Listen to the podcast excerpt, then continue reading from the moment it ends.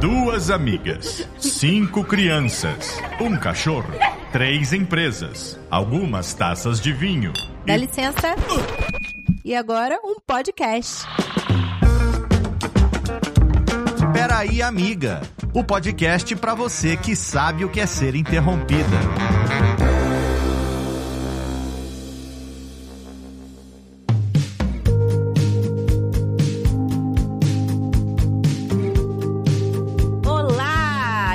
Para mais um episódio desse podcast delicioso que tem sido um prazer gigantesco gravar, que é o Peraí Amiga, para você que certamente, como nós dissemos aqui algumas vezes, sabe o que é ser interrompida, tem praticado essa arte, mas segue plena. Isso é que é importante, né, Fê? Oi, gente! Seja muito bem-vinda ao nosso... é o sétimo?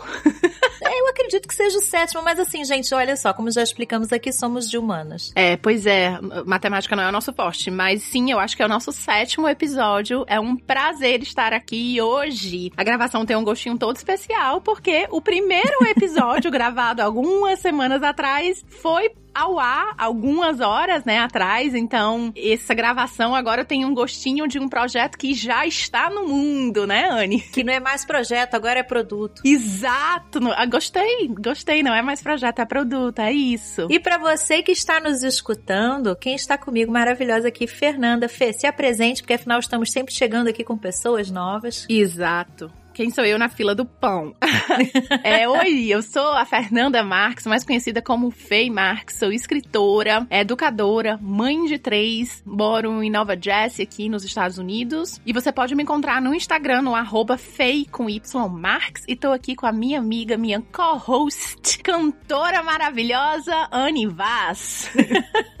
Olá, eu sou a Anne Vaz, como a Fê falou, sou co-host dessa delícia de podcast que é estar aqui com vocês. Eu sou educadora do sono, trabalho com sono, rotina, e eu tenho duas pequenas, moro também no mesmo estado que Fê, aqui nos Estados Unidos, e no episódio de hoje desse podcast maravilhoso, a gente vai falar sobre relacionamentos. Mas eu, antes eu queria te dizer que no Instagram você me encontra no arroba underline Anivaz, e que inclusive o nosso podcast tem um Instagram também. Para você que não acompanha, é o arroba Peraí Amiga Podcast. Então lá a gente tá postando várias coisas, bastidores, coisas para você conhecer um pouquinho melhor a gente.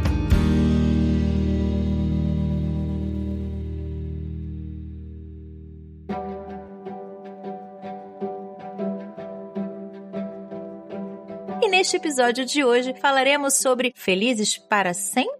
E será que existe? Do que se alimentam, né, as pessoas que viveram felizes para sempre. A gente vai falar um pouquinho sobre relacionamento, sobre essa relação aí complexa que, com sorte, dura a, a vida toda, né? Às vezes não. E eu achei muito legal. A Anne é a rainha dos nomes, né? Ela ela que inventa aí todos os nomes dos nossos podcasts. Eu, pessoa prolixa que sou, tenho muita dificuldade resumindo todo um assunto. É porque a gente se completa, gente. Porque em compensação, os textos, os resumos, todas as chamadas é ela que escreve. Então é isso, entendeu?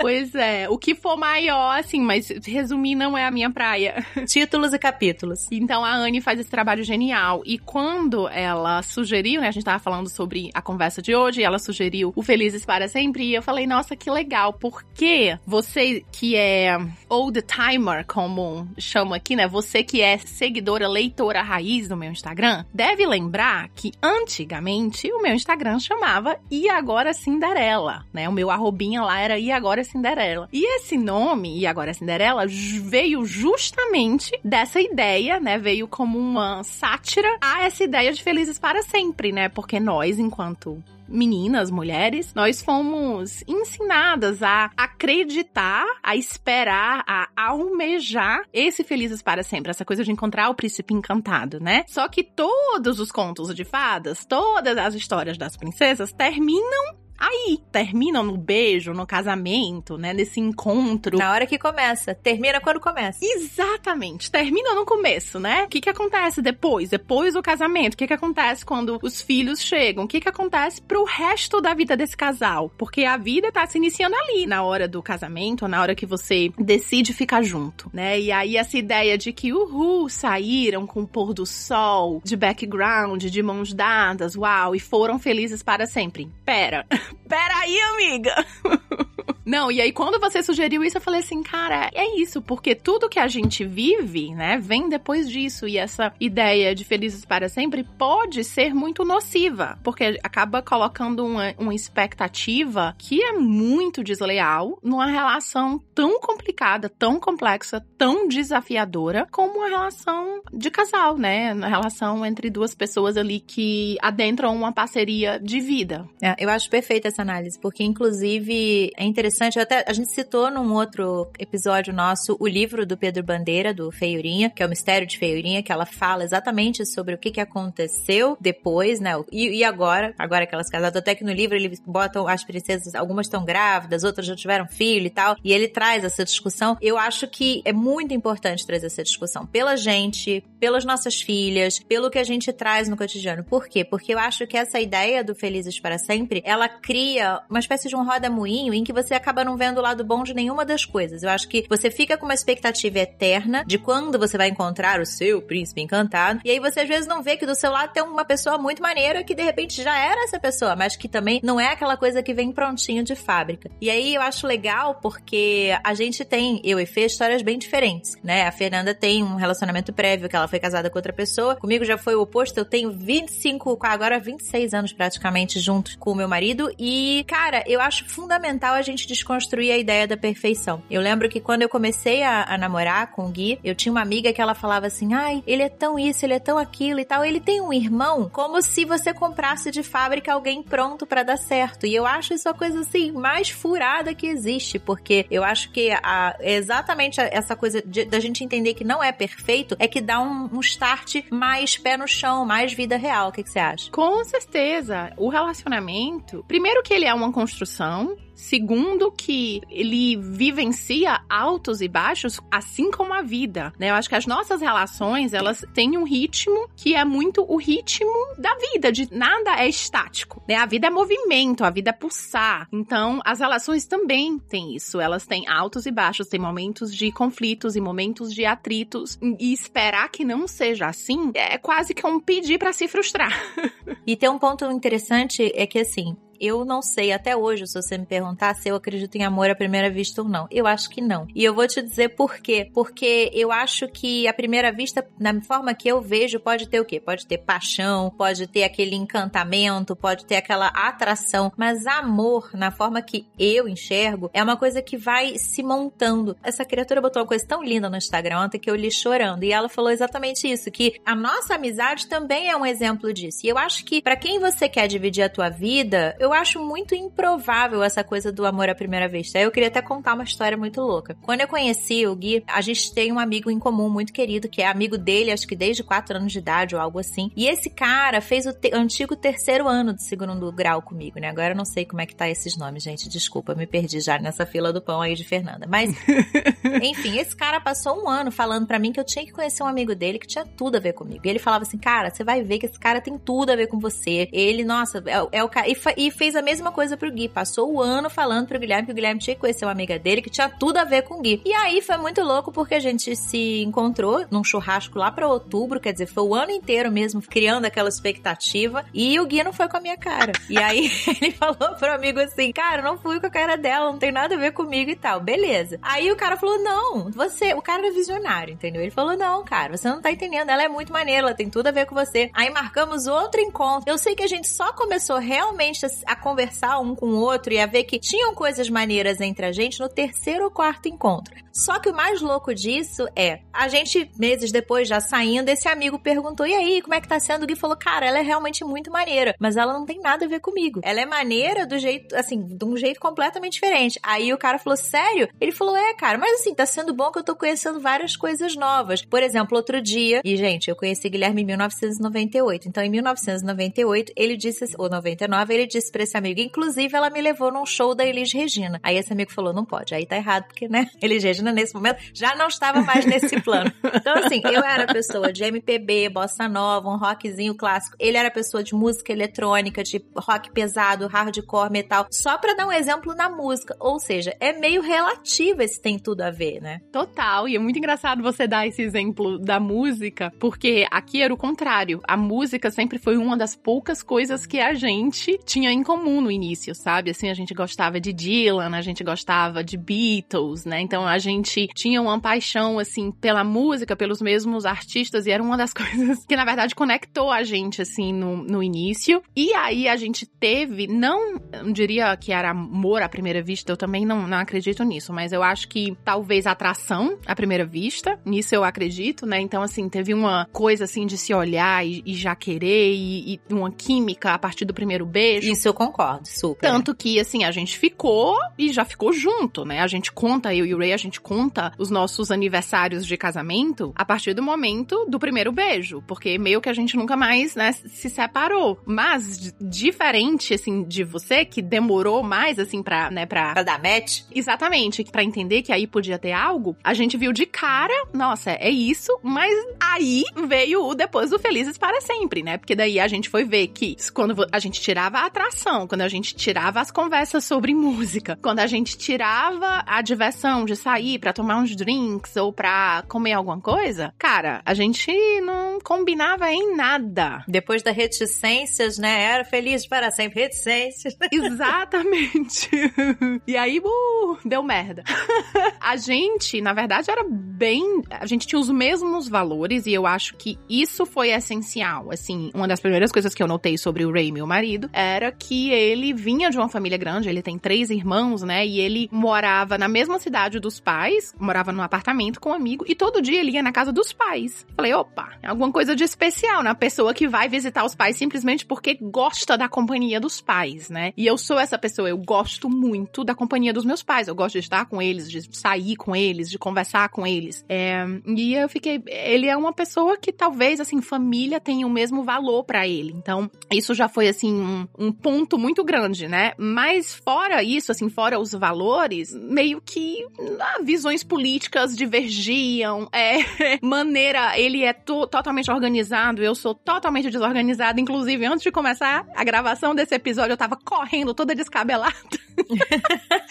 eu sentei e falei pra Anne, amiga, te amo, obrigada por me entender, porque eu sou tipo o professor Pardal, sabe? Toda avoada. E ele é o oposto disso, né? E, enfim, e de alguma maneira tem dado certo aí por 10 anos. Então é engraçado como a trajetória do início foi o oposto, assim, pra gente, né? Vocês demoraram mais no começo e daí estão aí o quê? 25 anos, é isso? Vai fazer 26. Mas na verdade, eu acho até legal a gente falar dessa história, porque. dessa história de não ser as mesmas trajetórias, porque eu acho que, por exemplo, eu vim de uma família que os meus pais são separados. E o Gui veio de uma família que, embora os pais dele foram casados até o pai dele falecer, mas a mãe do Gui, ela foi a terceira esposa do pai dele, se eu não estou errando nas contas, e o pai do Gui foi o segundo marido da mãe dele. Então, assim, todos tiveram, assim, rela outros relacionamentos. E aí veio eu e Gui e a gente foi pro outro lado, assim, a gente foi morar junto muito cedo. A gente, com, sei lá, dois, três meses que a gente tava saindo, ele já começou a dormir lá em casa e quando vimos estava lá em casa. Foi meio assim. Então eu acho que isso também não foi muito fácil, porque eu acho que a gente, de uma certa forma, a gente queimou etapa em algumas coisas que hoje, olhando com mais maturidade, eu penso que talvez tivesse sido positivo que a gente tivesse vivido. Por exemplo,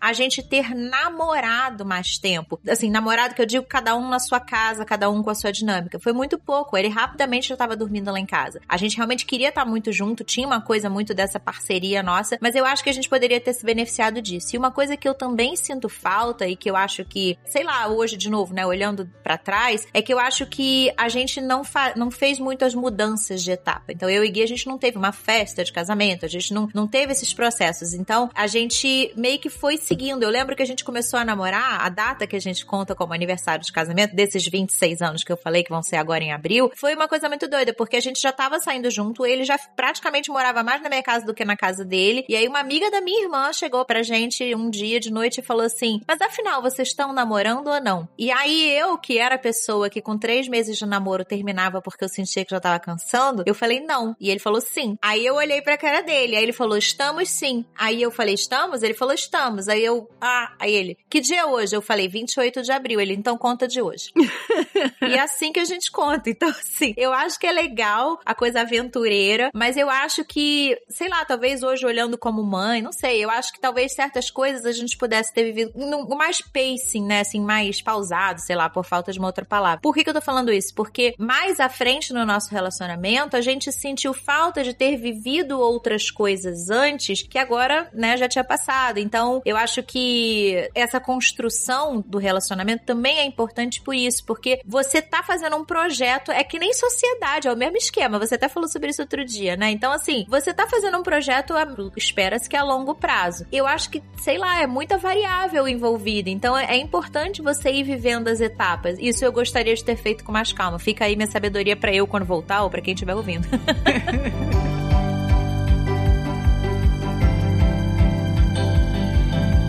Sabe o que? Eu acho que quando você vai nesse grau de intensidade, né? E eu acho que eu e você somos ambas bem intensas. Quando a gente vai nessa velocidade, a chance de dar errado é grande, porque daí tudo é muito intenso, inclusive. A gente é all-in, né, Fê? É, inclusive o que é negativo. Quando a gente é intenso, a gente é intenso por inteiro. Não tem só como ser intenso no que é positivo. Quando a gente vai num pacing, como você falou, né? Mais devagar, né? É diferente. Uma coisa que que eu acho legal frisar também é como que essa dinâmica ela é afetada quando a gente fala de expatriação. Não só porque, bom, no seu caso você é casada com um brasileiro, no meu caso eu sou casada com um estadunidense, então tem diferença cultural do meu lado, mas para além disso, quando você sai do seu país, você sai de perto da sua família, acaba que fica muito você e aquela pessoa. No caso de vocês, vocês nem têm família, que a gente ainda tem a família do marido. E aí, no caso, é só vocês. Isso tem um lado muito bom, que eu acho que ajuda numa parceria, tem menos interferência externa, sabe? Menos palpite alheio. Eu acho que você consegue se focar mais um no outro. Eu acho que é mais fácil, entre aspas, não se perder de vista, que é algo que já acontece com a maternidade, acontece muito facilmente, né? E aí, quando você não tem essas outras pessoas orbitando, você consegue focar mais um no outro. Dito isso, essas pessoas que orbitam no relacionamento quando a gente tá perto da família, dos amigos, são pessoas também que funcionam como amortecedores, né? Porque você meio que dissipa a sua atenção, a sua. Você tem mais pessoas para desabafar, você tem mais pessoas para quem você consegue se voltar numa hora de carência, numa hora de raiva, numa hora de tristeza, né? Quando você só tem o seu parceiro. É muito verdade. É muito peso para aquela pessoa carregar. Então a expectativa fica lá em cima, sabe? Assim, eu já vivi vivi isso não no meu relacionamento, né, com o meu marido, mas com o meu ex-marido. É porque quando eu conheci o Ray, eu já vivia aqui há 10 anos, já tinha uma vida aqui, tinha amigas, né? Então ele não era a pessoa, né? Eu tinha. Ele não era a sua vida, né? Não, ele não era a minha balsa, sabe? Assim, vou pular aqui para não me afogar. Mas quando eu tava com meu ex-marido, logo que a gente começou a namorar, eu era muito nova, né? Ele era essa pessoa que ele era o meu amigo, ele era o meu pai, ele era a minha mãe, ele era o meu tudo aqui, né? E você ser o tudo de alguém, nem filho, eu acho que nem filho tem que ser tudo pra gente. Que quando você é o tudo na vida de alguém, isso coloca um peso absurdo em cima daquela pessoa. Ninguém merece viver a vida carregando esse peso, né? Então eu acho que quando a gente tá vivendo esses relacionamentos, eu sei que a gente tem muito ouvinte que é expatriada, porque nós duas somos, vale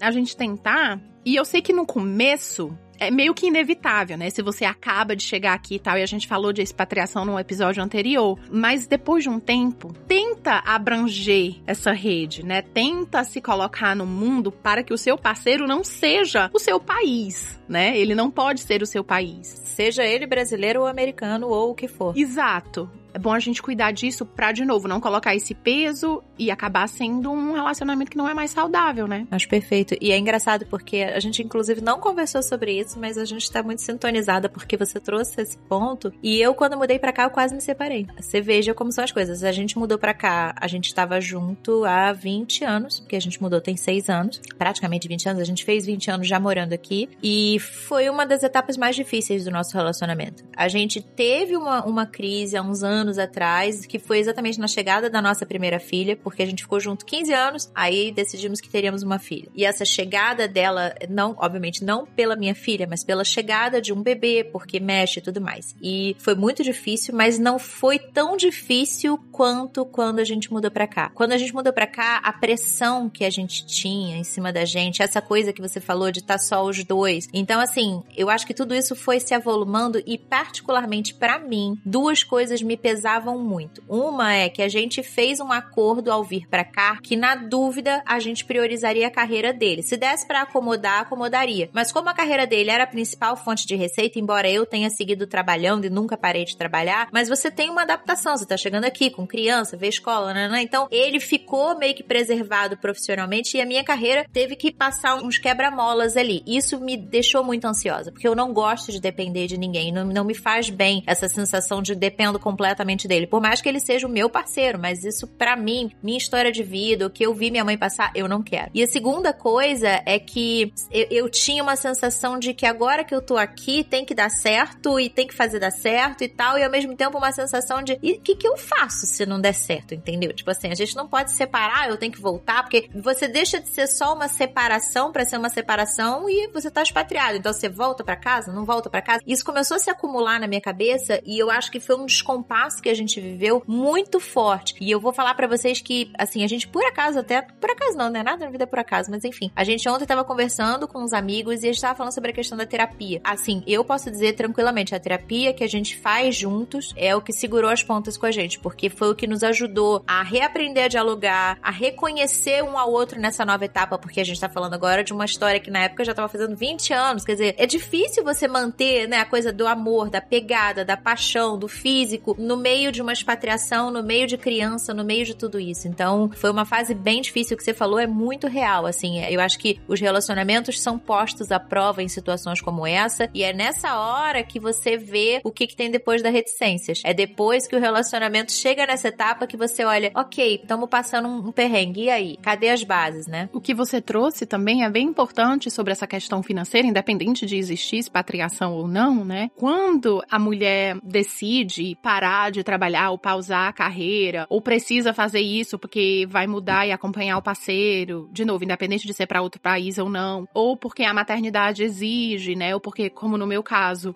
financeiramente nem valia a pena eu trabalhar para pagar creche caríssima pro meu filho em Nova York. O que isso faz com o relacionamento é que coloca vocês num lugar de desigualdade, né? E qualquer relação que não exista dentro de uma igualdade, ela é muito mais complicada, sabe? Eu penso que quando você tá num plano e o seu marido, seu parceiro, sua parceira está em outro plano, fica muito mais difícil de vocês entenderem a visão do outro, porque a visão do outro de onde ele tá é completamente diferente da sua visão de onde você tá. Então esse trabalho de viajar até onde o outro tá para enxergar o mundo a partir do ponto dele se torna necessário e difícil ao mesmo tempo, desafiador, porque você tem que fazer aí um. Você tem que esticar um pouquinho, né, a sua imaginação, a sua empatia. Se você não consegue fazer isso, você não consegue nem se comunicar. Porque é como, de fato, você estivesse falando uma língua e seu parceiro estivesse falando outra língua, né? Porque ele não consegue entender as coisas a partir do seu ponto e você a partir do ponto dele, né? E, e teve coisas, assim, essa. Apesar de eu não ter sentido tanto a expatriação, como eu falei, porque eu já tava aqui há 10 anos anos, quando eu conheci o Ray, eu senti muito essa desigualdade, esse desequilíbrio dentro do, do nosso relacionamento, porque eu deixei de trabalhar. E como alguém que saiu de casa com 18 anos de idade, para ser independente, eu mudei para eu saí de casa com 14, na verdade, para morar em Fortaleza e saí do interior do Ceará para morar em Fortaleza e com 18 eu saí do país. Então assim, eu tava acostumada a uma independência, né, a uma autonomia e de repente eu me vi, eu tive que sair de onde eu morava pra gente morar junto perto do trabalho dele, né? Ainda em Nova York, mas uma hora e meia de distância de onde eu morava. Tive que sair do trabalho, ficar em casa com meu filho, né? Então eu quase que perdi ali, além do processo de me transformar numa mãe, eu perdi as, as referências de quem eu era, as minhas amigas, o meu trabalho, né? Então, assim, foi bem complicado. Esse, esse início, assim, da gente foi bem complicado justamente por isso, porque eu sentia que tudo que ele falava era uma cobrança. Tipo assim, se ele falasse assim, poxa, é, a, a, gente precisa aspirar a casa. Nossa, tem que. Às vezes ele tava só e ele é essa pessoa hoje, 10 anos juntos, ele é absolutamente essa pessoa. Que ele entra num, num quarto, assim, num, num cômodo, e ele vê o que, que precisa ser feito e ele faz uma lista mental. Exato. Mas você tomava pra si, né? Mas eu tomava pra mim, tipo assim, essa lista mental é indireta. Ele tá falando que eu não tô cuidando da casa como eu deveria. E não, hoje eu sei que não era isso. Mas quando você tem uma ferida, tudo é aquilo. Quando você tá com o dedão do pé machucado, né? Parece que tudo que você bate o dedão. A minha sogra fala que é onde a aura tá quebrada, é onde a gente esbarra. é isso. E você, nossa, é, é Lady Murphy. Só porque eu tô com o dedão, eu, eu tô esbarrando em todo lugar. Não, não é isso. Você ainda esbarrava antes. É que você só tá sentindo agora porque o dedão tá doído, né? Tá sensível, exato. E, enfim, então, é, esse desequilíbrio aí, ele é difícil da gente atravessar. E aí é muita conversa, terapia, como você disse, na nossa época, acho que terapia nenhuma opção era. Então foi muita vontade mesmo de querer é, superar aquilo e muita conversa. E eu acho que a gente engravidou com sete meses, né? Então, assim, ainda tinha muito é, esse foguinho do começo. E eu acho que isso ajudou muito a atravessar essas dificuldades, por mais que também fosse desafiador, porque a gente não se conhecia bem ainda, mas essa paixão ainda está muito acesa, né, ali do início ajudou bastante, né? Porque o que a gente não conseguia resolver, a gente se beijava. Resolvia com sexo. Tem isso também. Engraçado, pra gente foi diferente nesse sentido, porque eu e o Gui, a gente tem uma coisa assim muito. A gente é muito diferente. E isso é uma coisa muito louca. As pessoas hoje olham a gente juntos, a gente é muito parceiro. E eu acho importante entender a diferença das duas coisas. A gente é muito parceiro, a gente curte coisas junto. Pô, a gente toca numa banda juntos uma vez por semana. A gente curte sair junto. É uma coisa engraçada, porque aqui é uma coisa que eu vejo muito cultural, assim. É muito marcado o programa só dos homens, só das mulheres. Os nossos amigos fazem muito isso. A gente gosta de sair os dois, a gente gosta de sair, sabe assim, juntos, a gente conversa muito e tudo mais. Mas a gente é muito diferente até na maneira de processar as coisas. Então eu sou aquela pessoa que eu processo falando, eu processo analisando o que aconteceu, eu processo trocando sobre aquilo. O Guilherme processa em silêncio. E aí, cara, era uma loucura, porque eu falava assim, tá bom, mas a gente precisa falar sobre o que aconteceu. Ele falava, mas eu já entendi. Aí eu falava, você não pode ter entendido se eu não falei sobre isso, entendeu? Não, não é assim que funciona. Nossa, você é o Ray, eu sou o Gui.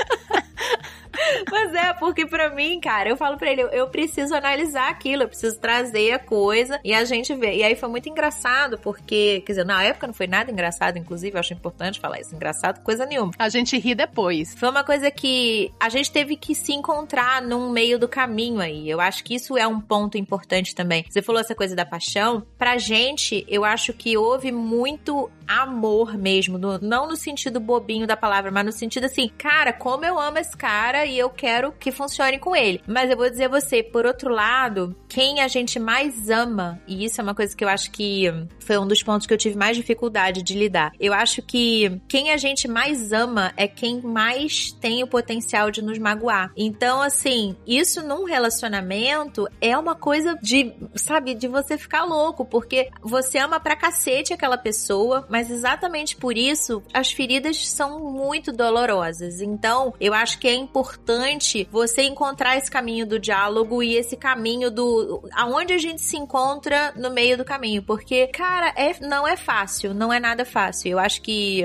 eu tive que reaprender a conversar com mais os com códigos mais dele. Na verdade, eu tive que aprender a falar menos e ele teve que aprender a falar mais. Quer ver um exemplo bobo, mas que pra gente fez uma diferença boçal, boçal. Eu era aquela pessoa que eu não ia dormir enquanto não resolvesse o assunto. Então, assim, desentendemos por alguma coisa. Aí a gente tinha que, na minha cabeça, né, sentar e falar até que a coisa fosse resolvida. Sabe-se lá Deus onde que isso ia parar. Porque se até que a coisa fosse resolvida, cá entre nós. É três dias conversando.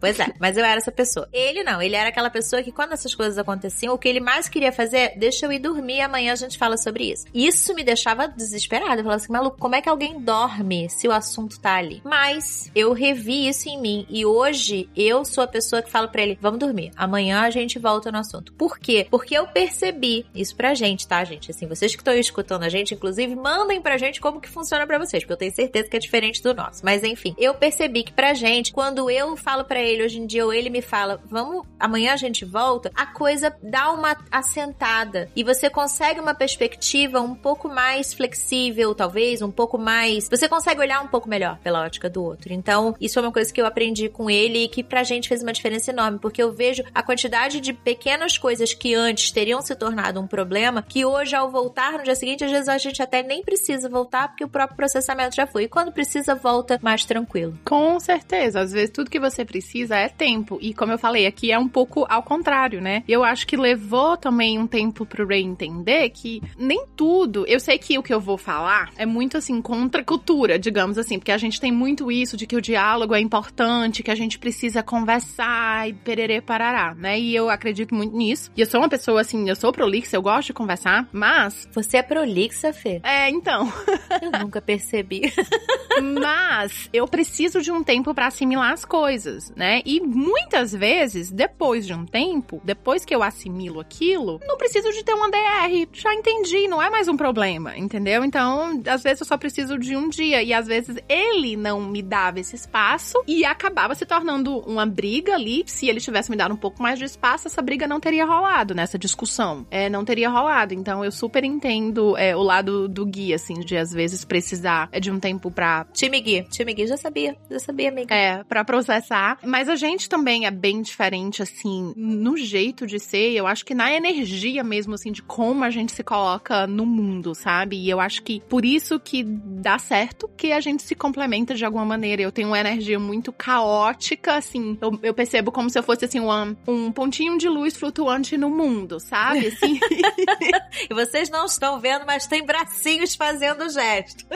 é, tem bracinhos acenando. E o Ray é como se fosse esse pilar, essa coisa de aço, né? Assim, totalmente calmo e forte ali, sabe? Pro que eu precisar. E é muito importante que ele seja dessa maneira, porque esse pontinho flutuante se perderia na vida se eu não tivesse eh, ele me ancorando de muitas maneiras. E ele ficaria paralisado e pesado demais se não fosse esse pontinho flutuante iluminando a vida dele de alguma maneira, sabe? Eu acho que a gente, eu, eu enxergo a gente muito dessa forma. E é engraçado porque é, a gente comprou um carro novo, né? É, sei lá, dois dias atrás, né? A gente tava se falando. Graças ao bom Deus, porque vocês estavam em vias de congelar. Não sei se você percebeu, né? É, a gente tava quase. Enfim, e daí a gente voltando da concessionária num carro novo e ele, amor, procura o um manual aí, não tem um manual? Cadê o manual do carro? Não, um manual. Sim. Aí eu abri o, o porta-luva, né? Tava o manual lá, falei, oh, não, tá, tá, tudo certo, o manual tá aqui, beleza. Aí ele, ah, então quando a gente chegar, a gente precisa ler esse manual. Eu olhei pra cara dele. Deus me livre. Quem? Quem nessa vida? Você, leitora, você me fala, tá? Vai lá e fala pra gente no, no Instagram. Você, você é a pessoa que lê manual de carro? Você conhece alguém que. Você chegou a encostar no manual do seu carro algum dia também tem isso, que você pode ter aberto, olhado fechado, né? Você conhece alguém que lê manual de carro? O seu parceiro, parceira, lê manual de carro? Fala pra mim, eu não posso estar sozinha nesse mundo. E eu falei para ele, mas quem que vai ler manual de carro? Ele, como que você vai saber então como é que o carro funciona? Aí eu falei, você futrica. Você vai mexendo e vai descobrindo como que o carro. E ele, meu Deus, Fernanda. Se vocês verem o carro passando, que esguicha pro lado, pisca troço, é Fernanda futricando o carro. Ele, meu Deus, Fernanda, como é que tu consegue viver dessa maneira? Você é louca. Eu não sei como é que você vive dessa maneira. E nisso, ele vai mexendo no, na coisinha do carro e percebeu que a direção esquenta. Ah, isso é tão bom, eu amo. E nisso a gente tava dirigindo numa nevasca, né? Assim, muito frio. E aí ele, nossa, olha. E vale falar que quando a gente foi pegar o carro, a gente foi trocar de carro porque o nosso carro quebrou o aquecedor e não tinha conserto. E vale falar a temperatura que estamos agora, tá? Porque isso podia ter acontecido no verão. Tá, menos 20, era isso, né? Ontem a sensação térmica foi a quase menos 20, foi menos 18. Pois é, a gente dirigiu uma hora e meia de casa até a concessionária numa temperatura de menos 20. 20, a minha alma estava congelada. Eu cheguei abaladíssima na concessionária. E olha que eu sou uma pessoa que eu gosto do frio, não me importo tanto com frio. Então, quando a gente tava dirigindo. Mas é uma coisa sentir frio, outra coisa é passar frio, né, amor? É, então, com. Não, e uma hora e meia, né? E aí, quando a gente voltou dirigindo o carro, e aí, né, os assentos aqueceram, e aí a gente descobriu que a direção aquecia também. Aí eu, uau, que legal. E eu peguei assim, eu, tá vendo? Tu queria descobrir sobre isso no manual? Olha, olha que sensação maravilhosa que a gente tá tendo aqui de descobrir isso juntos, sentindo. Não é muito mais rico? Não é muito mais legal? Não seria a mesma coisa se a gente tivesse sentado na mesa da cozinha lendo a direção aquece? Pra Fernanda é mais sobre a experiência, entendeu? Não é a mesma coisa, mas depois eu fiquei pensando, falei, caraca, essa interação aqui diz tudo sobre quem a gente é como casal. Tudo, tudo que você precisa. Eu preciso te falar como é que a gente chama esse esquentador de assento aqui. Pode falar, gente? A gente chama de esquenta-cu. Agora, nunca mais se vai esquentar sem lembrar disso. Mas é, é, muito louco isso que você falou, porque é verdade. É o cara do manual e o, o pontinho de luz nebuloso. E uhul, vamos futricar no carro. Imagina a pessoa menos 18 lá fora e ela lá, descobrindo. Só que, claro, aqui a gente tá falando de uma situação engraçada, mas ele olha para mim assim como quem disse: quem é? Tipo, que ser é esse? Ela não é desse planeta. E é muito. Isso, como eu disse, tem um lado muito bom, né? Claro, porque eu trago essa leveza, esse bom humor pra vida dele e ele traz essa calma, essa ordem que eu definitivamente preciso. Mas, claro que muitas vezes a gente bate de frente, né? Porque eu tô querendo. E, e eu sou uma pessoa que eu me sobrecarrego muito facilmente. Quando a gente começou esse podcast, que é o nosso produtor, Léo. Beijo, Léo. A gente gosta de você, isso não é crítica. que o Léo mandou todas as fichas do que a gente precisava fazer no Trello. Ô, senhor, eu lembro. Eu olhei para aquilo e eu falei, fu deu. Não tem. Eu falei assim, cara, eu vou ter que falar pra Anne que não vai dar certo. Putz, vou perder uma amiga. Agora não vai. Não, mas ó, eu acho é um parênteses importante, porque a gente tá falando de relacionamento, mas o que a gente tá construindo nós duas também é um relacionamento, embora não seja o foco nosso hoje. Mas é para vocês verem que a gente até falou sobre isso outro dia no Instagram, que não é fácil esses processos de começar novas relações, novas construções. Então você vê, é, é muito importante. Você pensou nisso, você falou, caraca, deu ruim. Eu teve momentos que eu falei, caraca, será que eu vou entrar nisso? Meu Deus do céu. Detalhe, depois que eu te convidei, eu falei assim, meu Deus, eu convidei a pessoa. E se ela disser assim, eu tô ferrada. Eu acho importante falar sobre isso, porque é, as coisas parecem fáceis depois de estar tá escutando a gente aí agora no Spotify, na Amazon, etc. Mas, cara, isso passou por muito processo interno nosso também. Com certeza. E é muito engraçado isso que você falou, né? Porque às vezes a gente tem tanto medo do não. Ai, como é que eu vou falar pra pessoa e se ela falar não? Só que às vezes o medo é do sim, né? Do sim, lógico. Tem uma frase naquele filme, é, O Pai da Noiva, que inclusive eu, eu mandei gravar isso no porta-retrato pro meu pai, porque diz assim: tem um momento na vida de todo pai que ele deixa de se preocupar que a filha tá andando com os caras errados e ele passa a se preocupar que ela tá andando com o cara certo, né? Porque, ou seja, ele vai perder, entre aspas, a filha. É, então é muito engraçado isso que você falou, que é isso, putz, e se der certo? E agora?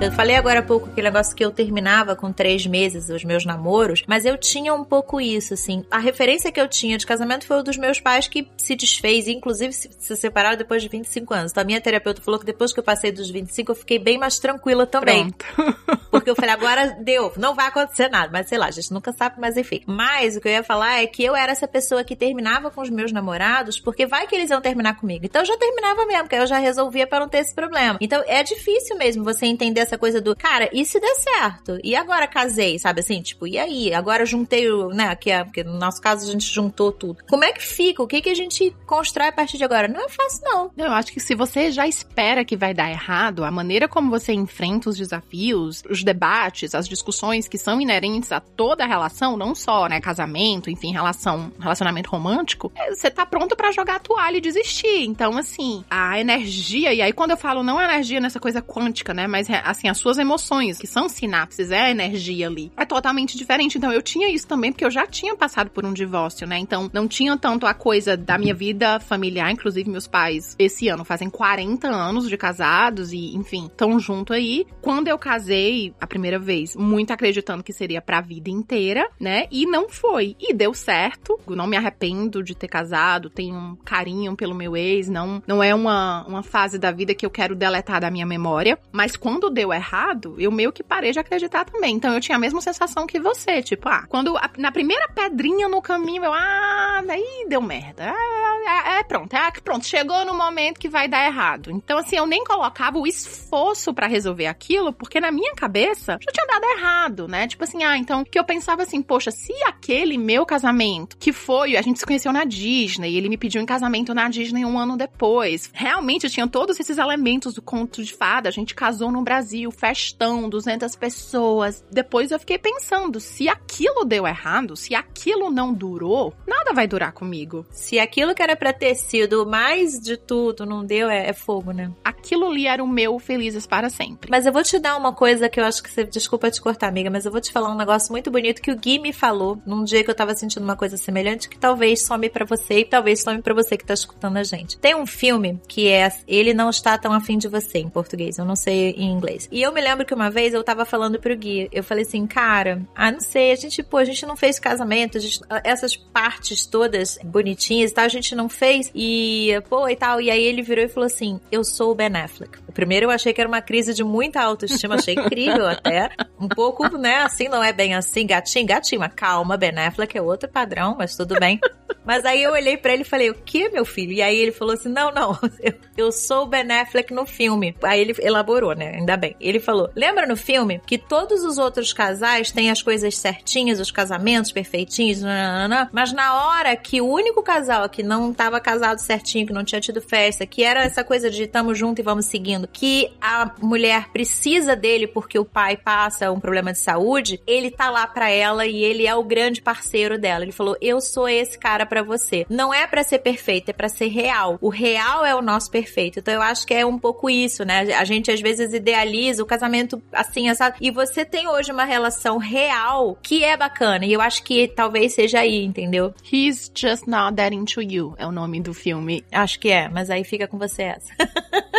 tem um livro também. Mas, mas, é, é isso. É muito legal que você ter trazido isso, porque eu acho que muita gente fica com essa sensação. Principalmente nós mulheres, que, como eu disse antes, nós somos ensinadas, nós somos educadas na sociedade, né? A gente brinca de casar, né, amiga? Brinca de noiva. Pois é. A gente é mesmo ensinada que tem que querer isso, né? Então, assim, que tem que querer o casamento. E, ó, nada de errado se você de fato quer, tá? Mas é porque você quer e não porque disseram que você tem que querer aprende que tem que ter a festa, né? Que daí tem que namorar tanto tempo pra depois noivar, pra depois casar. E aí tem que ter o véu e a grinalda e, e a festa. E aí tem que ir no lua de mel. E aí dois anos depois tem que ter um filho. E aí tem que outro, porque como assim? Você só teve um, né? Mas tem que parar com dois. Porque como assim você vai ter três? Você é louca, né? Então tem todas as caixinhas que a gente tem que sair marcando. E daí, se você é como eu e a Anne, que pula algumas etapas ou que nem vive certas etapas, eu nunca. A gente casou num dia,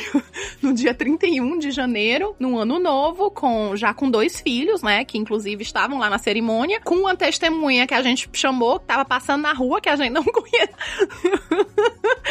Assina aí pra gente. Chega aí, meu filho. E foi isso. E eu nem conto, eu nem, nem a gente não celebra esse dia, a gente celebra o dia que a gente se conheceu, como eu disse, né? Então, assim, a gente nunca teve o que eu tive no meu outro relacionamento. Casar, né? Enfim, é o conto de fadas. E o que você falou é muito real que a realidade, o relacionamento real, ele é muito melhor do que esse relacionamento idealizado. Ele é mais apaixonante até, porque você, eu acho que quando você tem esse relacionamento real, é o cara que segura a tua cabeça quando você tá passando mal. Esse relacionamento real, para mim, ele eu me reapaixono. E talvez por isso com o Gui, eu, na verdade assim, eu terminei com ele quando a gente tava três meses juntos, tá? Preciso dizer, porque senão ele vai dizer que eu não disse, disse. Fizemos isso. Que deu da timeline com três meses mês tinha que Mas antes dessa contagem de abril. Abril foi na segunda edição. Por quê? Porque terminei e falei, mas esse cara eu gostava, esse eu não queria ter terminado. E aí fui atrás e falei, cara, vamos conversar e tal. Minha sogra não gostou dessa ideia de eu voltar, tava pau da vida comigo, porque eu tinha terminado com o filhinho dela, mas ela já superou, acredito eu, né, filha? Também a gente se gosta. Mas enfim, e foi muito engraçado porque eu te diria isso, que talvez com o Gui eu tenha ido passando desses três meses, por isso, porque na hora que eu passo mal, ele tá lá pra segurar a minha cabeça. Então eu me apaixono nessa hora. Eu acho que esse amor que surge dessas situações reais, pra mim, ele é sensual. Ele é muito mais fascinante. Essa coisa do cara que tá lá de verdade, ou da mulher que tá lá pra você, porque não importa. A pessoa com quem você divide a vida, ela tá lá de verdade. Ela é capaz de olhar a tua porta dos fundos e não só a tua porta da frente e gostar de você desse jeito, sabe? De pijama descabelada. É isso. Quando você entende que esses pequenos gestos do dia a dia, eles podem ser românticos também, né? Não é só a luz de vela, o jantar, as férias, na praia. Não que seja errado querer isso, planejar isso, inclusive comunicar ao seu parceiro que, né, você quer fazer disso uma realidade na sua vida, tá tudo bem, e é importante a gente falar, mas principalmente quando você tem filho, eu acho que faz muita diferença quando você consegue perceber, sabe? Assim, é um chocolatinho que ele coloca na geladeira depois de um dia difícil, né? Às vezes, é, sei lá, é aquele beijinho, é aquela pegada de mão, é aquela, nossa, você é uma mãe incrível. São essas pequenas coisas do dia a dia que, pra mim, pelo menos, é, fazem muito mais diferença do que essa viagem, do que esse jantar, do que, de novo, não que essas coisas também não possam existir. Claro. Você não precisa escolher uma ou outra, mas é não perder essas de vista, né? Exato, você pode ter as duas, mas é justamente é, é focar nessas pequenas também, principalmente quando a gente tá consumindo aí as redes sociais, né? Porque daí é só, enfim, namorado do ano, marido do ano, né? As viagens românticas, as surpresas, aquilo e, e, e essas coisas são, são as exceções, digamos assim, né? Num ano, sei lá, tem 365 dias. Com que frequência isso acontece de fato? Mas aí entra naquilo que a gente falou daquela. que a gente falou num outro episódio, que é um desserviço, né? Quando você fica só mostrando essa. Foi no Teias Sociais. Que você só fica mostrando essa coisa maravilhosa, aí a pessoa fica naquela expectativa e deixa de ver que ela tem uma coisa muito legal ali, né? Isso. Eu tinha um pouco isso com rede social. Não tanto a questão do romantismo nem nada, mas é, o meu marido, ele não trabalha. Ele é bombeiro, né? Então ele não trabalha às certinho segunda a sexta 8 às 5, né? Então ele trabalha fim de semana, ele dá plantão, então ele dorme fora de casa algumas noites por semana. E eu ficava extremamente ansiosa quando chegava sábado e domingo e eu entrava no Instagram e eu via todas as famílias se divertindo. Então parecia que tava todo mundo em família, todas as minhas amigas estavam com o marido e os filhos, né? Indo ao parque, indo à praia, fazendo alguma coisa legal. E eu sozinha com meu filho num apartamentinho, né? E ficava assim, poxa, eu não tô dando o que meu filho precisa, olha as experiências que ele não está tendo. E aí eu só via isso, eu só via esse lado negativo, o lado de que meu marido quase nunca podia ir às festinhas de aniversário. Inclusive, as minhas amigas ali do grupo de mães brincavam que ele era meio que lombarde, sabe?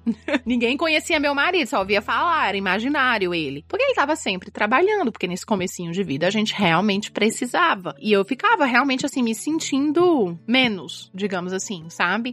E aí foi que, com o tempo, levou um tempo, assim, eu entender que tinha muita coisa boa nessa dinâmica, né? Que é, por exemplo, agora os meus pais estão aqui, né? Mas se os meus pais não tivessem, o meu marido estaria com a nossa filha, né? A mais nova que não vai à escola ainda, é, numa quinta-feira. Porque ele tem esse tipo de trabalho. Se ele trabalhasse de 8 às 5 de segunda a sexta, eu só conseguiria trabalhar sábado e domingo. E a mesma coisa, até para certos passeios. Hoje em dia já não dá, porque os filhos estão mais velhos e estão na escola, então a gente se limita pelo horário das crianças, né? Mas muitas vezes antes, ah, vamos colher a abóbora. A gente não ia no sábado e domingo quando tava lotada a fazenda. A gente ia na terça, quando ele tava em casa, né? Então gente, eu comecei a perceber que era muito legal conseguir fazer coisas como ir ao mercado, vai, no meio da semana, ao invés de esperar pra ir no fim de semana, quando tá todo mundo fazendo e tá lotado, né? Mas me levou um tempo pra enxergar as coisas dessa maneira, porque eu tinha esse, essa visão de túnel que a internet, né, que as redes sociais às vezes acabam gerando na gente política, a gente só vê esses quadradinhos aí, não tem a visão muito mais ampla que é o mundo real e a vida, né? E eu acho que as redes sociais, nesse caso, elas cegam a gente de uma maneira que. Esse ponto que você falou mexeu muito comigo, assim, porque realmente a gente tá lá vendo e aí a gente para de olhar para dentro de casa, a gente fica olhando aquela janela externa ali. E eu acho que isso no relacionamento é uma parada muito delicada, porque outro dia eu tava vendo um cara que eu sigo por causa das questões de exercício que ele posta que são interessantes e tal, mas aí ele postou um vídeo dele indo pedir a namorada em casamento e tal, não sei o que, não. E aí, hoje, que eu tenho, obviamente, um olhar mais crítico, porque trabalho com redes sociais e tudo mais, eu vejo o quanto aquilo pode ser gatilho para infinitas pessoas. Por quê? Porque o cara fez uma proposta de casamento, não sei nem se é assim que fala o nome, mas enfim, ele fez uma coisa totalmente glamourizada. Você tá traduzindo literalmente do inglês. Proposal. É, né?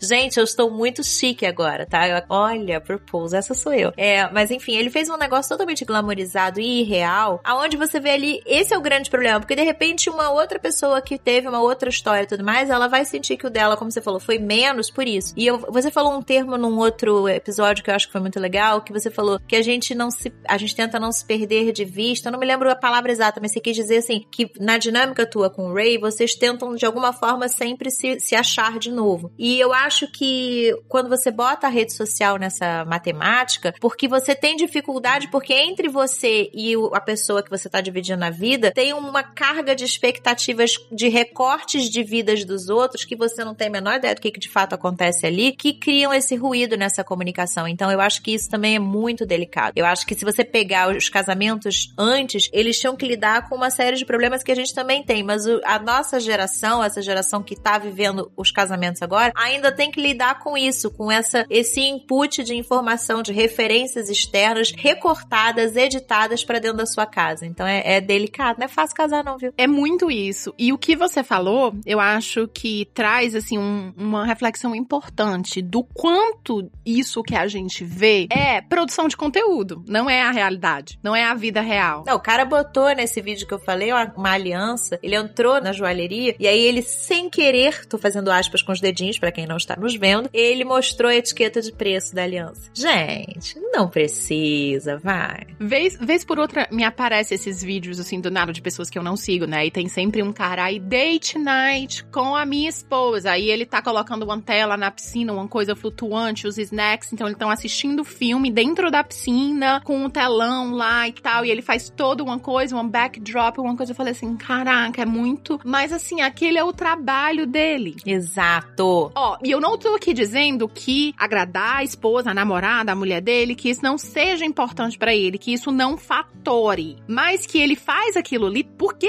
é o trabalho dele também. Enquanto de repente o teu marido ou a tua esposa tá na rua trabalhando, esse cara tá trabalhando fazendo isso. Isso também precisa perfeito, isso que você colocou perfeito. É isso. É totalmente diferente. E eu falo, eu, eu não sei se eu falei isso quando a gente falou sobre as teias sociais, mas assim, a gente tem sempre que entender isso. Uma vez me questionaram assim: ah, você faz a gente se sentir mal porque a gente não lê. Isso faz muito tempo. E a gente não lê os livros que você lê e não sei o que. Então, sim, você me faz me sentir inadequada no meu maternar. E daí eu falei para ela, falei assim, moça, você entende que ler esses livros, estudar dessa maneira, é o meu trabalho? É claro. Imagina você chegar no médico e falar, olha só, você conhece demais da minha saúde, você tá me diminuindo, para. Então, eu, eu olhei assim, eu falei, olha, tudo bem assim que não, você não precisa ser profissional para ler e estudar sobre parentalidade. Inclusive, recomendo que você faça isso. Mas no caso dela é opcional, no teu é porque você trabalha. Exato. E ainda que você faça, você provavelmente não vai fazer num nível que nós duas fazemos, porque a gente tá estudando tem aquilo fazer, ali, porque né? faz parte do nosso trabalho. A gente tem que estar tá se renovando, fazendo curso, né? Então, assim, você que é enfermeira, que é contadora, que é não sei, você tá se aprimorando na sua área, né? E aí, claro, se você é mãe, pai, você estuda parentalidade também ali, não tem que sobra, no que dá, né? Vai aos poucos, enfim, mas não tem que se comparar. A mesma coisa com a pessoa que segue perfis de comida. Uau, todo dia você faz esse super almoço. É o trabalho da pessoa. Ela tá fazendo o almoço e mostrando. Se ela não trabalhasse com aquilo ali, talvez ela cozinhasse em um dia e congelasse para dois. E não tem nada de errado com ela fazer isso, né? Só a gente que tá do outro lado lado, que precisa entender que aquilo ali é o trabalho dela. Então é a mesma coisa com essa questão, né, das relações românticas, né? Tem gente que vive de viajar. E aí tem aqueles vídeos, né, que é o cara dando a mão pra menina e todo tempo mudando de cenário, você já viu? A coisa mais linda e tal. Mas primeiro, você já viu esses vídeos de expectativa versus realidade de um lugar tipo Santorini, né? Versus realidade, total. E é, você vê naquele vídeo lindo, mas quando você vê lá tá lotado, né? Aquele perrengue, é aquele calor, é a fila que você tem que passar. Então, mesmo essas pessoas que estão vivenciando aquilo ali, né? De fato, estão viajando o mundo enquanto casal e uau, que legal, que romântico. Cara, aquilo ali é um, um segundinho daquela experiência que é muito mais complexa e que, como a vida, tem muita coisa negativa acontecendo também. Tem mala extraviada, tem, como é que se fala? Jet lag. A gente tá demais hoje, hein? A gente Muda. toda englética, assim, a gente não consegue falar um é português ótimo. nessa jossa. A mudança de fuso horário, né? Mudança de fuso, é, é briga, né? Porque vamos combinar que DR continua sendo DR em qualquer lugar do mundo. Quer você esteja brigando aí no conforto do seu quarto ou brigando em Trancoso, continua sendo discussão. Ai, mas, mas o brigar em Trancoso tem outro problema. Se eu quiser, até queria saber se eu posso jogar pro universo que eu quero brigar em Fernando de Noronha, já que a gente tá jogando aqui. quero Noronha. Tem uma DR, eu quero ter uma DR em frente à Eiffel Tower. Mas eu já tive uma DR em Paris, gente. Já tive DR em Paris. É legal falar sobre isso. Olha que bonito. Uau, amiga, zerou a vida. Tivemos uma DR, porque ele cismou que podia comprar, tá vendo? Ó, pessoas diferentes de relacionamento. Guilherme foi a pessoa que disse que a gente, quando foi comprar um carrinho para viajar, a gente tinha que comprar um da marca Summer. Aqui, a gente na época tava aqui nos Estados Unidos é, a trabalho, não morávamos aqui ainda. E ele comprou um carrinho de 45 dólares. Assim, ia dar ruim? Ia, deu, deu. Porque a gente foi com esse carrinho depois para Paris, uns meses depois. E o carrinho deu goteira. A gente andando em Paris, começou a chover, minha filha começou a cair água na criança. A criança ficou doente. Tivemos o quê? Uma DR em Paris, onde eu falei, querido, sinto muito, mas o McLaren que eu falei para você comprar em, nos Estados Unidos, que era muito mais barato na Target, agora você vai comprar aqui em Paris, muito mais caro, porque pelo menos não tem goteira. Então, DR em Paris, amiga, check, é seu filho. é isso.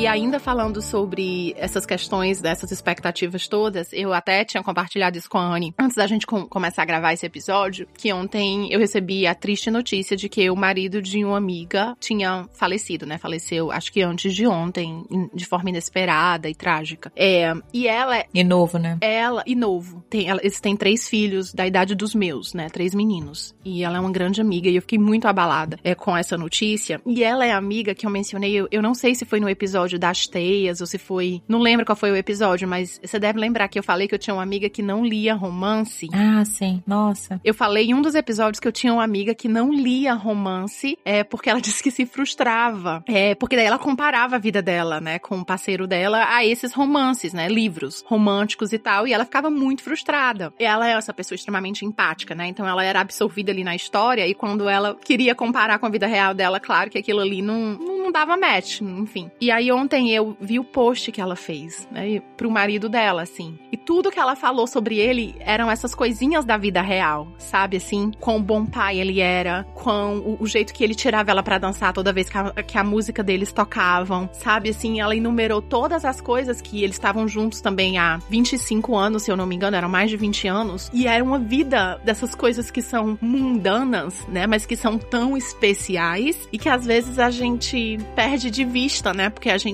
tá buscando o que tá no, nos livros de romances e nos filmes e, e, nos felizes para sempre, né? Ele era o Ben Affleck dela, né? E de repente ali a gente esquece. É, e, e ela falou assim: eu sabia que só a morte nos separaria, mas não precisava ter sido tão cedo. Enfim, e eu tô trazendo isso não, não, não pra né, a gente ter uma, uma girada de, de humor para um assunto triste, mas é porque às vezes a vida funciona dessa forma que chacoalha a gente. E eu com certeza me senti chacoalhada, tanto que ontem eu abracei muito o meu parceiro e chorei, né? E, e, e, às vezes a gente, quando a gente vê essas coisas acontecendo, a gente entende às vezes, né? E valoriza mais o que, o que a gente tem e que a gente não, enfim, é difícil, tem que ter conversa. Eu não tô aqui falando que a gente tem que se contentar, né, com pouco, porque a gente pode perder a pessoa um dia, nada disso. Mas da gente não perder de vista e não ficar buscando esse felizes para sempre, que é, né, uma fumaça, não tem nada ali, é uma névoa e ele sempre vai escapar. Ele sempre. Você vai buscar eterno. Pois é, ele sempre vai escapar das nossas mãos. E às vezes a gente deixa de aproveitar o que tá ali, o que tá na nossa frente, o real, né? Aquele relacionamento real com um cara bacana, aquele cara que, né, vai estar tá lá, vai segurar a tua mão e vai estar tá lá para você, ainda que ele seja diferente de você, né? Ainda que ele queira calar enquanto você quer falar,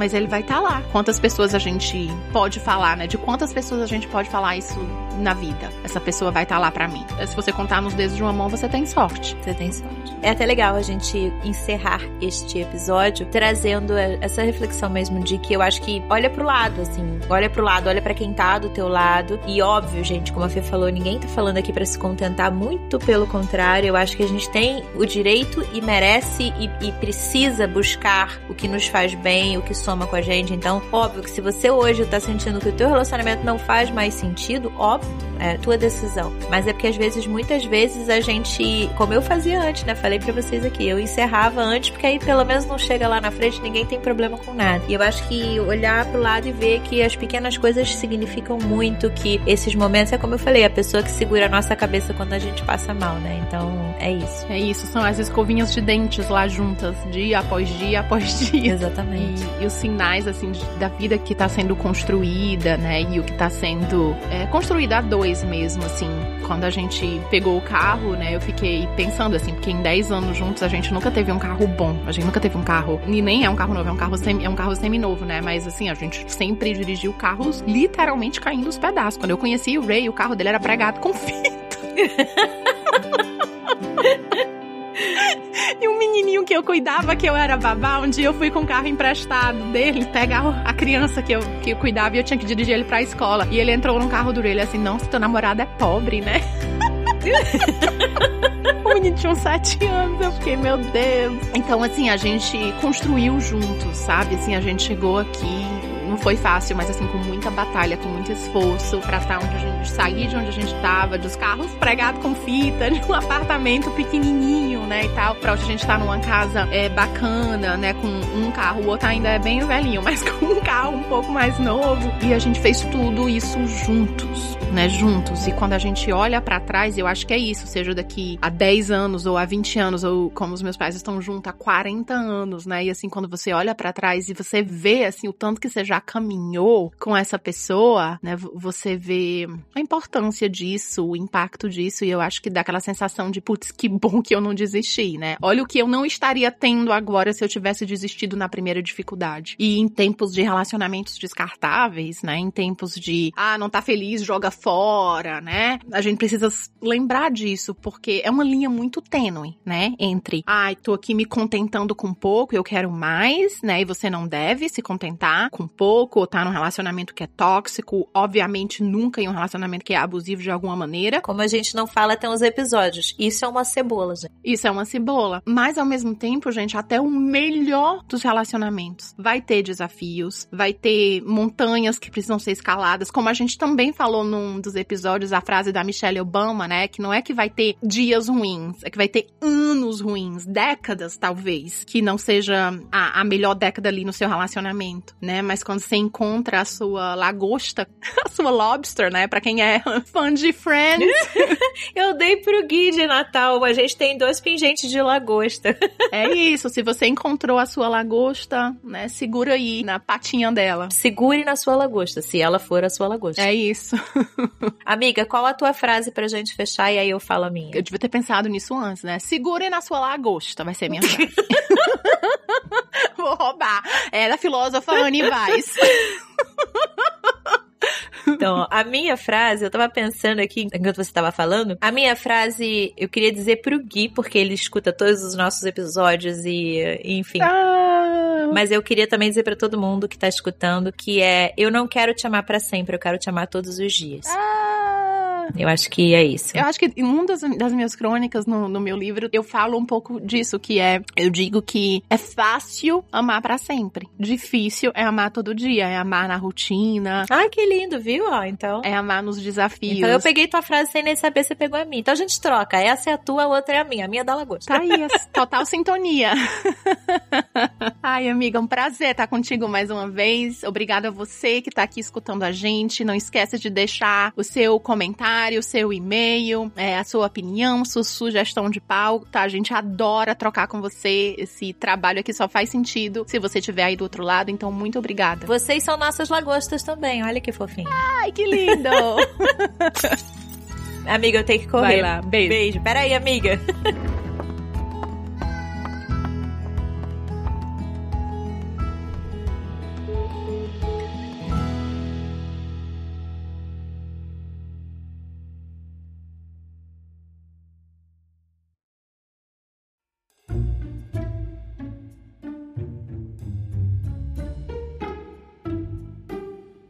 caminhão vai passar, o caminhão de lixo.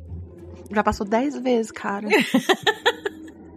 Ai, que bom, gente. Eu tô feliz que aí tem erro pro Léo botar no final. Ai. Vamos gravar sempre no dia do caminhão de lixo? E é, de quinta-feira é dia de caminhão de lixo. Ah, então, maravilhoso. Vai. Semana que eu tava falando, do chocolatinho. É isso que eu ia falar, mas só volta pro início da tua frase. O que que eu tava falando?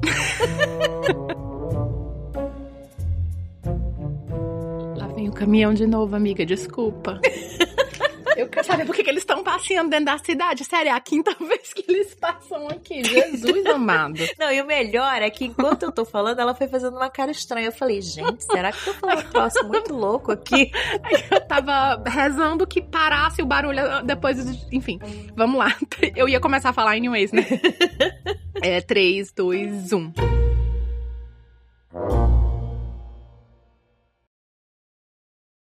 Este podcast foi editado por Radiofobia, podcast e multimídia.